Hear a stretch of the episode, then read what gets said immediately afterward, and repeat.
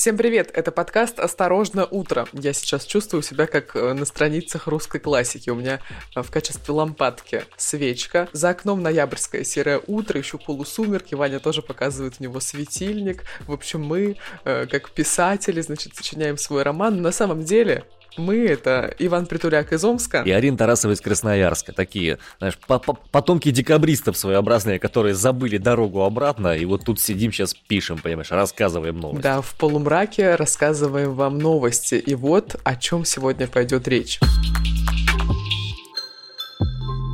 Редкий случай в Челябинске. Апелляционный суд отменил приговор двум анархистам. В России зарегистрировали детскую вакцину от ковида, а вокруг QR-кодов не утихают споры. Призывники-медики отправятся служить на Дальний Восток. Итак, господа, удивительная новость пришла буквально вот-вот вечером из Челябинска. Там произошел уникальный для российского правосудия случай. Челябинский областной суд отменил приговор Дмитрия Цыбуковского и Анастасии Сафоновой, которые были осуждены за хулиганство. Они на местном здании ФСБ вывесили в 2018 году растяжку ФСБ «Главный террорист». Да, произошло это дело на заборе областного управления спецслужбы в поддержку фигурантов так называемого Пензенского дела. Дело это дважды прекращали за отсутствием состава преступления, но потом вновь возобновляли. По версии полиции, они вызывающе грубо, дерзко и цинично совершили хулиганство с применением оружия, которым посчитали брошенный на снег фаер. До сентября этого года длилось судебное расследование. Три года, получается, с 18 Получается, да, получается, да. След, следствие просило э, 6 лет решения свободы, осудили ребят на 2 года каждого, но вот сейчас в апелляционной инстанции произошла отмена приговора, и дело отправили обратно в первую инстанцию. И это удивительная практика, потому что в Российской Федерации подобного рода дела с политической окраской крайне редко разваливаются во второй и в третьей инстанциях судебных, и вот то, что произошло, это прям, ну, удивительный, уникальный случай. На наших глазах творится история. Главное, чтобы в нее не влипнуть, а попасть. А, Цыбуковского и Сафонову ранее обвиняли в вандализме из-за рисунков против пенсионной реформы на трансформаторной будке и бытовке. По этой статье суд их освободил от наказания в связи с истечением срока давности. Ну и, в общем, интересные такие события э, происходят. Э, их признавали виновными в хулиганстве по мотивам политической ненависти и вражды. Их приговорили к реальным срокам. Гособвинение уже, как я сказал, запрашивало до 6 лет реального лишения свободы каждому. Но анархисты на суде свою вину отрицали.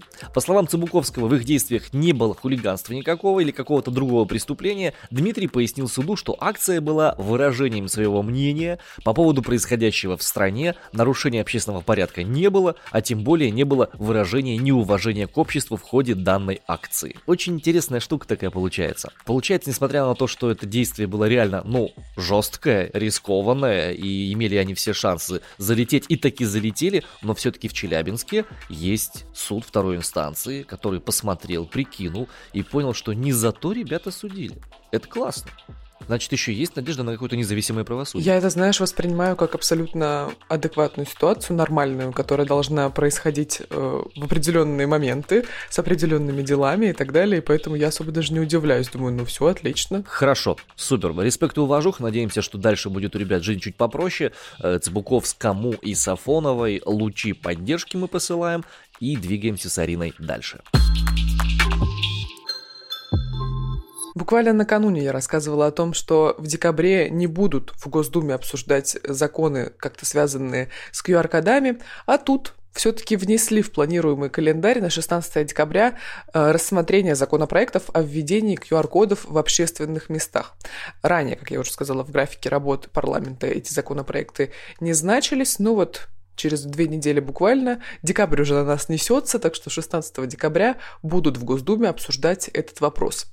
Ну а пока 16 декабря приближается, в России уже зарегистрировали вакцину против коронавируса для детей. Она будет называться «Спутник М» и предназначаться будет для детей от 12 до 17 лет. Прививки будут э, делать с согласия родителей. Если ребенку уже исполнилось 15, тогда с его согласия. Об этом нам рассказывает РБК. Путин тоже прокомментировал эту ситуацию, э, заявил, что вакцинация спутником М должна быть добровольной и поручил правительству уделить внимание внимание работе над прививками для детей с двух лет. Такое же добровольное, как и все остальные вакцинации, да? Что ты думаешь по этому поводу? Ты бы своих вакцинировал? Слушай, они у меня переболели, основания для этого пока нет, уровень антител высокий, я пока не буду, пока, собственно. Э, антитела не упадут, и то мне кажется, что с этим проблем быть не должно, потому что моему одному 5, другому 10, они еще длительное время как бы легко переносящие будут, да и опять же со школами там тоже все в порядке. Я бы, наверное, пока не стал. Тем более, если М это с 12, ну, 2 года, ну, потерплю, посмотрим, как там ситуация будет развиваться, а Мальку пока не собираюсь ничего такого колоть, у него все и так кайфово в его жизни. Интересные новости продолжаются. А, сотрудники Росздравнадзора в Якутии обнаружили группу противников вакцинации в WhatsApp. И в этой группе, помимо прочего, по словам сотрудников Росздравнадзора, звучат призывы к насилию над врачами. Жуть какая. Последние дни у нас вылетают какие-то новости от Росздравнадзора, ощущение, что это не Росздравнадзор, а это какая-то группа Следственного комитета отдельная, которая занимается расследованием преступлений ковидной окраски. Так вот, э, представитель ведомства заявляет о том, что их сильно обеспокоили заявления в группе, которые призывали к насильственным действиям в отношении врачей, если кому-то станет плохо от принятия вакцины. Это уже, знаете, выходит за всякие рамки. В якутском Росздравнадзоре уточнили, что в этой группе около 250 человек, они обсуждают митинги, другие акции протеста, по словам якутского Росздравнадзора, обмениваются рекомендациями, шаблонами документов, которые можно было бы составить, если их отстранят от работы из-за отсутствия прививки, ну и некоторые члены сообщества даже выезжают в районы для агитации и разъяснительной работы против прививок, добавил тот же самый сотрудник ведомства. Что-то мне подсказывает, что не все так ясно и просто с этой самой группой Слушай, а как эту группу в WhatsApp вообще обнаружили? Она же как бы должна быть, это ну, тайна частной переписки. Ну вот смотри, Росздравнадзор мониторил, мониторил и намониторил, судя по всему. Подожди, они могут мониторить, э, ну как бы публично доступные э, материалы, да, какие-то блоги, возможно, еще что-то. Слушай, давай вспомним, что в Якутии у нас население меньше э, 0,4 человека на 5 квадратных километров. Поэтому так или иначе, все люди, которые существуют, так или иначе там взаимосвязаны, кто-то с кем-то. Вполне возможно, кто-то слил эту информацию. Ты не отвечаешь на стороны, мой вопрос. Потому что я не знаю правильного ответа. С недавнего времени Росздравнадзор занимается мониторингом соцсетей и СМИ, они ищут там заведомо ложную информацию о вреде вакцинации от коронавируса, ну и, собственно, сведения о гражданах, которые активно выступают против прививок в регионах, передаются в прокуратуру и следственные органы. Особое внимание уделяется медикам-антиваксерам. С начала ноября набралось уже 40 материалов по этому поводу. В продолжение темы антиваксерской, тут, значит, на портале Citizen.go э, запустили петицию. Она предназначена президенту России Владимиру Путину и председателю Госдумы Володину. Петиция приинтереснейшая абсолютно. Ее подписали уже 341 200 человек. И тут я тебе прям, знаешь, хочу цитатами буквально ее зачитывать. Давай. А, называется она «Не допустим QR-гетто». Название многообещающее, скажи. Но тут, конечно, сразу взгляд падает на красный жирный шрифт, которым написано «Нельзя допускать такое в стране, победившей нацизм. Мы должны это остановить. Законы могут принять уже в декабре, нужно срочно действовать.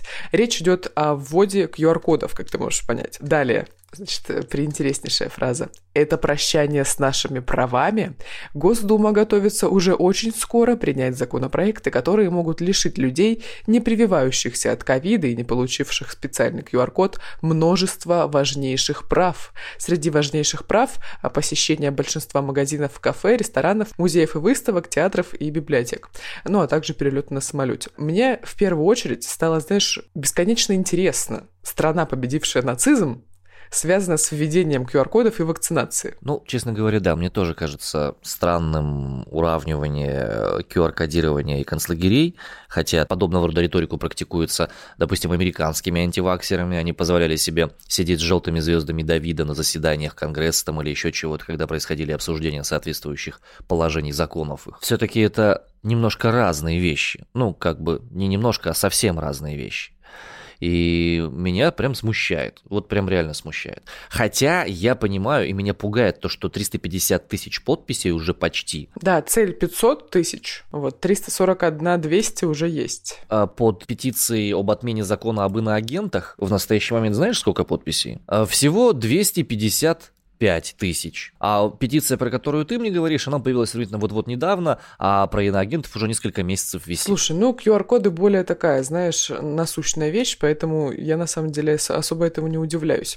Пишут составители этой петиции, что, по их мнению, нарушают, какие гражданские права э, и конституционные права нарушают введение вакцинации и QR-кодов. Это э, право на свободу передвижения, статья 27 Конституции России, на мирные собрания, митинги и демонстрации демонстрации, шествия и пикетирования на право исповедовать религию. А вот что-то э, у меня пауза немая. А как это мешает ну, Церкви, церковные собрания, какие-то церковные праздники, вот это вот все. Я предполагаю, что речь об этом идет. На свободу предпринимательской деятельности, на участие в культурной жизни и пользование учреждениями культуры, на доступ к культурным ценностям, на личное обращение в органы власти и получение госуслуг, потенциально на образование охрану здоровья и медицинскую помощь, и на защиту достоинства личности и гарантию равенства прав и свобод вне зависимости от обстоятельств. Именно QR-коды, да, то есть не смена конституции не все остальное, именно QR-коды. Ну да. ок, ладно, почему бы и нет. Э, мне знаешь, какое ощущение возникает? Вот именно для того, чтобы подобного э, рода запросы разъяснялись, и существует Конституционный суд Российской Федерации на самом деле. И проверить, насколько законы, связанные с QR-кодами, нарушают реально Конституцию, для этого есть специальные юридические механизмы, которые в Конституционном суде реально имеют место быть. И было бы круто, если бы Конституционный суд в рамках своего официального судопроизводства как высказался как-то по этому поводу. У меня судя по тем аргументам, которые ты сейчас привела к этой, э, в, в этой штуке, как у некогда юриста, возникают определенные вопросы, потому что действительно по некоторым формальным признакам возникает реально странная ситуация – то есть ограничиваются права и свободы, причем не в том порядке, в котором они, по идее, должны ограничиваться, рам через федеральный конституционный закон для каких-то еще других целей, а ведомственными актами, которые принимаются тут на уровне регионов. И это, конечно, такая юридическая коллизия, как мне кажется, но я думаю, что для этого есть более опытные спецы, которые могут про это рассказать. Ну да, то есть смотри, видишь, законопроект еще э, даже не на рассмотрении, тем более законы не введены, а по сути в регионах уже они действуют. То есть, э, да. например, на Камчатке нельзя в общественный транспорт без QR-кода, так же, как Татарстане, в Татарстане. то же самое и так далее. Да. да, это, конечно, вопрос... Э, волнующий и очень странный. Почему так? Закона нет, а вот в регионах уже такая ситуация сложилась. Но, конечно, еще было бы замечательно, если бы петиции составлялись не в таком, я бы сказала, истеричном формате. Когда мы сравниваем QR-кодирование э, и говорим о том, что мы, значит, живем в стране, которая победила нацизм, значит, у нас не должно быть здесь э, QR-кодов и всего прочего. Мне не совсем как бы дебет с кредитом сходится, причем здесь это. Ну вот так. Посмотрим. Но это существует, да. Это существует, поэтому мы об этом говорим и идем дальше. Призывникам с медицинским образованием могут предложить альтернативную службу на Дальнем Востоке. Там э, категорически не хватает медперсонала. И вот, значит, сообщает Москва-24 со ссылкой на первого замминистра здравоохранения Виктора Фисенко, что э, юных медиков или э, призывников, у которых уже есть мед медобразование, могут направить, предложить им, вернее, альтернативную военную службу на востоке нашей страны. Фисенко также отметил, что на Дальнем Востоке уже наблюдается дефицит работников в медучреждениях учреждениях, и в начале сентября там подписали соглашение о строительстве нового города «Спутник» рядом с Владивостоком. Это будет новая территория, а, которая будет обживаться и так далее, куда тоже потребуются люди с медобразованием. Ну, разумеется, он вырастет у нас не за полгода город-спутник, да, но это так, на перспективу, видимо, действия. Однако, то есть, получается, на Дальнем Востоке не только еды не хватает, но и людей уже не хватает. Видишь, в каких суровых условиях живут люди, а мы тут жалуемся. Ну, вообще, да, учитывая, что до Дальнего Востока от меня 6 тысяч километров, а от тебя поменьше, от тебя 4, наверное. Да, надо бы сгонять, посмотреть, как там дела. Ну, окей, в принципе, думаю, это хорошая очень история, потому что э, работать по профилю во время призывного своего существования, это хорошая штука. Ой, у меня тут знакомый один в моем родном городе, ему почти э, уже, он почти уже за пределами призывного возраста, у него собственный бизнес, он занимается там госзакупками все остальное, но ему стали приходить повестки срочно требует его отслужить. А он буквально уже вот последние полгода до дня рождения осталось. И он сейчас вообще бедняга сидит и парится, он не понимает, как ему делать, потому что у него, если он уедет, у него бизнес весь рухнет все за год, который он конечно. выстраивал. Все сломается, да. Все заказы, все остальное. И он сейчас в Инстаграме пилит фот, господи, что мне делать, как вообще, куда деваться? Потому что, ну, соответственно, он человек законопослушный, поэтому левые ходы ему не подходят, но у него было медотвод, а сейчас этот медотвод игнорит, типа, ты выздоровел. У него там нога переломана в пяти местах, и она не сильно выздоравливает, а на самом деле. Действительно, видимо, такой дефицит, что уже даже людей с медотводом пытаются привлечь к службе в армии. Э, да, я в армии не служил, врать не буду, поэтому сравнивать мне особо не с чем. Ну, и ты тоже не служила, между прочим. Ты тоже не служила, Арин. Поэтому да, все. и что? Все, ну, я, у меня есть, все. конечно, тебе контраргумент, но я не хочу тебе его говорить. Ну вот, вот, ну и все, не говори. Давай дальше пойдем. Сегодня, господа, 25 ноября, сегодня произойдет очень интересное, яркое, необычное событие. Да, я пойду к стоматологу. Это первое, главное, самое событие. А, второе событие чуть меньшее по важности, но при этом очень удивительное, и вы стопудово про него не слышали, вряд ли откуда-то, кроме нас с Ариной, про это узнаете. Сегодня в России пройдет церемония награждения победителей конкурса Всероссийского общества изобретателей и рационализаторов, ВОИР, так называемого общества. Она присуждается гражданам РФ за достижения в области изобретений и инновационных разработок. Ну так, что мы там нового изобрели, рассказывай. Уже изобрели э, робота, который будет мыть посуду за нас Нет, всех. Арин, это по-прежнему остается функция того, кто хуже всех в семье ругается, вот, потому что обычно у него не хватает аргументов. Подожди, что за механизм такой, почему кто хуже всех ругается? Ну, смотри, если ты не смог отстоять свое право на непомывку посуды, а. ты моешь посуду.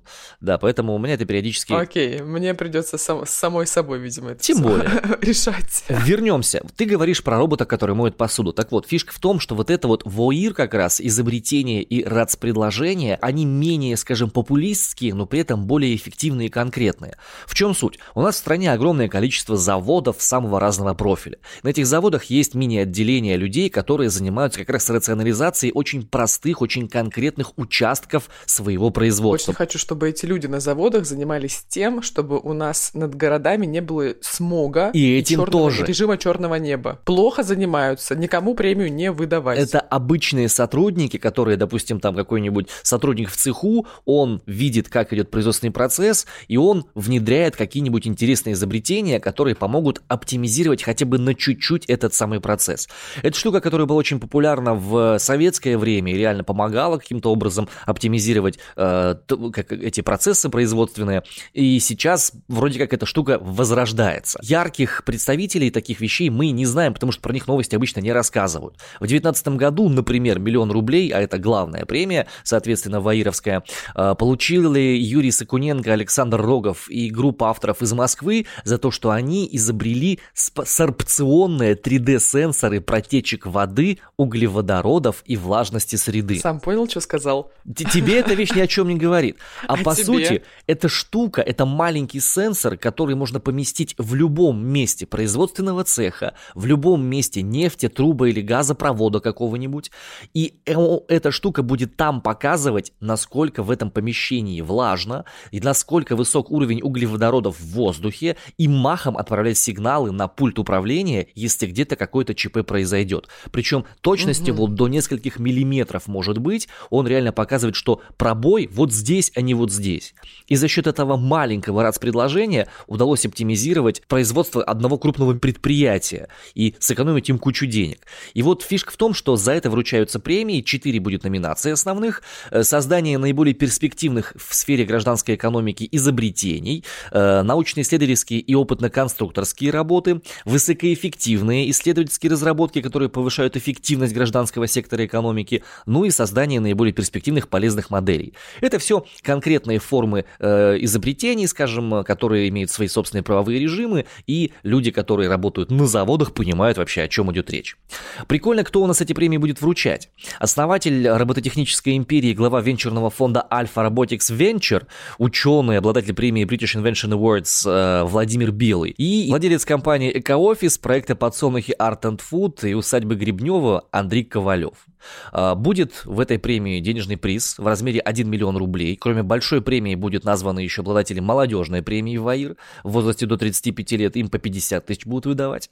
И несмотря на кажущуюся непонятность этой штуки, как раз именно эта вещь работает на развитие конкретных производств и конкретной экономики. И вряд ли вы где-то про нее услышите, потому что она уж ну очень узкоспециальная. Но при этом она реально очень важная. Значит ли это, что мы возвращаемся в Советский Союз? Вопрос открытый. На мой взгляд, какие-то вещи, касающиеся технического прогресса, являются не такими уж и плохими Советского Союза, хотя я застал его не очень много, всего-то лет пять я в Советском Союзе прожил.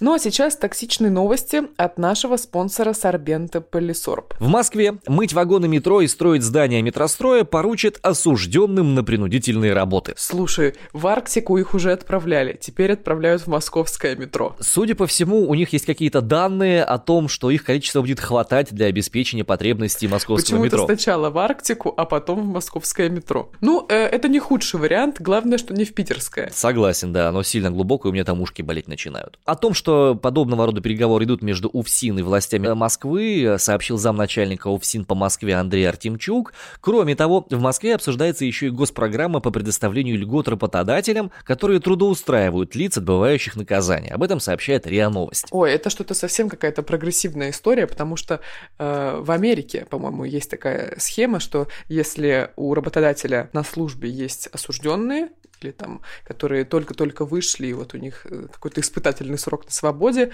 а, получают э, какие-то льготы и доп. средства работодателя. По поводу э, льгот и доп. средств. Федеральная служба исполнения наказаний собираются создать до 15 тысяч новых рабочих мест для граждан, осужденных на принудительные работы. Бюджет от этого получит в 2021 году 15 миллиардов рублей, а к 2024 ежегодный доход должен составить 16 миллиардов рублей. Остается надеяться, что работодатели не сразу сообразят, что с принудработниками можно не заключать трудовые договоры, а сейчас это как раз не требуется. А сейчас ты подал идею. Не-не-не, кому-то. Кому надо, тот уже знает. А, и надеюсь, что работодатели не побегут организовывать себе трудовые лагеря при стройках, иначе новость превращается в изрядно токсичную. Кстати, от токсичных новостей отлично поможет полисорб. Главный помощник от отравления, несварения и всей той жести, которая творится в новостных лентах. За здоровье работников и работодателей, а также за чистоту московского метро чокнемся полисорбом. Скидыш.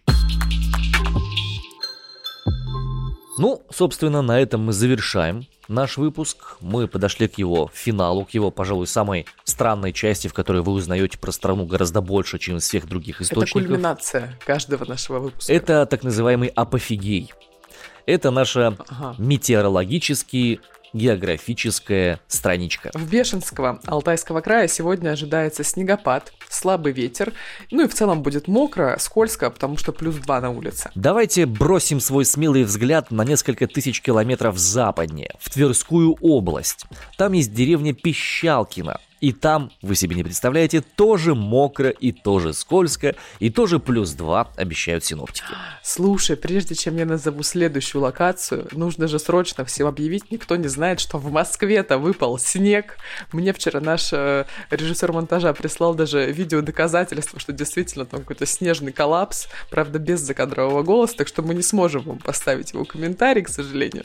Вот, но действительно выпал снег, и я всегда, знаешь, так удивляюсь, когда э, Москва и все мои московские знакомые начинают постить у себя в сторис, снег, типа, снег. у нас сегодня выпал снег, вау! Думаю, и чё, он у нас уже месяц лежит, как бы. Разница в тоне. Если где-нибудь за Уралом выпадает снег, это «Ой, снег! Ой, снег!» А если тут Ой, снег, ой, снег. Это мы как раз за Уралом, ой, а не до Урала. Это смотреть, с какой стороны смотреть. Ну ладно, да, ты прав. Ну, в Краснодарском Крикуне сегодня солнечно и ясно. Никакого снега. А, на 2 градуса теплее, чем в прошлых наших локациях. Плюс 4 обещают синоптики. На этом мы говорим вам до свидания, драгоценные наши. Завтра мы вновь с вами услышимся в это же время, примерно в 9 по Москве. Подкаст «Осторожно, утро» выходит на всех существующих русскоязычных подкаст-площадках. Подписывайтесь на нас там, где вам удобно, ставьте лайки, ставьте 5 звезд, пишите комментарии, а то у нас впереди выходные, ну, послезавтра точнее, и мы хотели бы их потратить именно на э, чтение комментариев, выразительное чтение комментариев, на учет всего того, что вы нам говорите. Тут еще нужно сделать важную помарку. Госдума приняла федеральный бюджет на будущие два года, а у нас как раз готовится спецвыпуск э, в эту субботу. Будем говорить о повышении цен и о том, как пандемия и коронавирус повлияли на всю экономическую ситуацию в стране, на инвестиции, на рынок недвижимости, на продукты в магазинах, на их цены и так далее.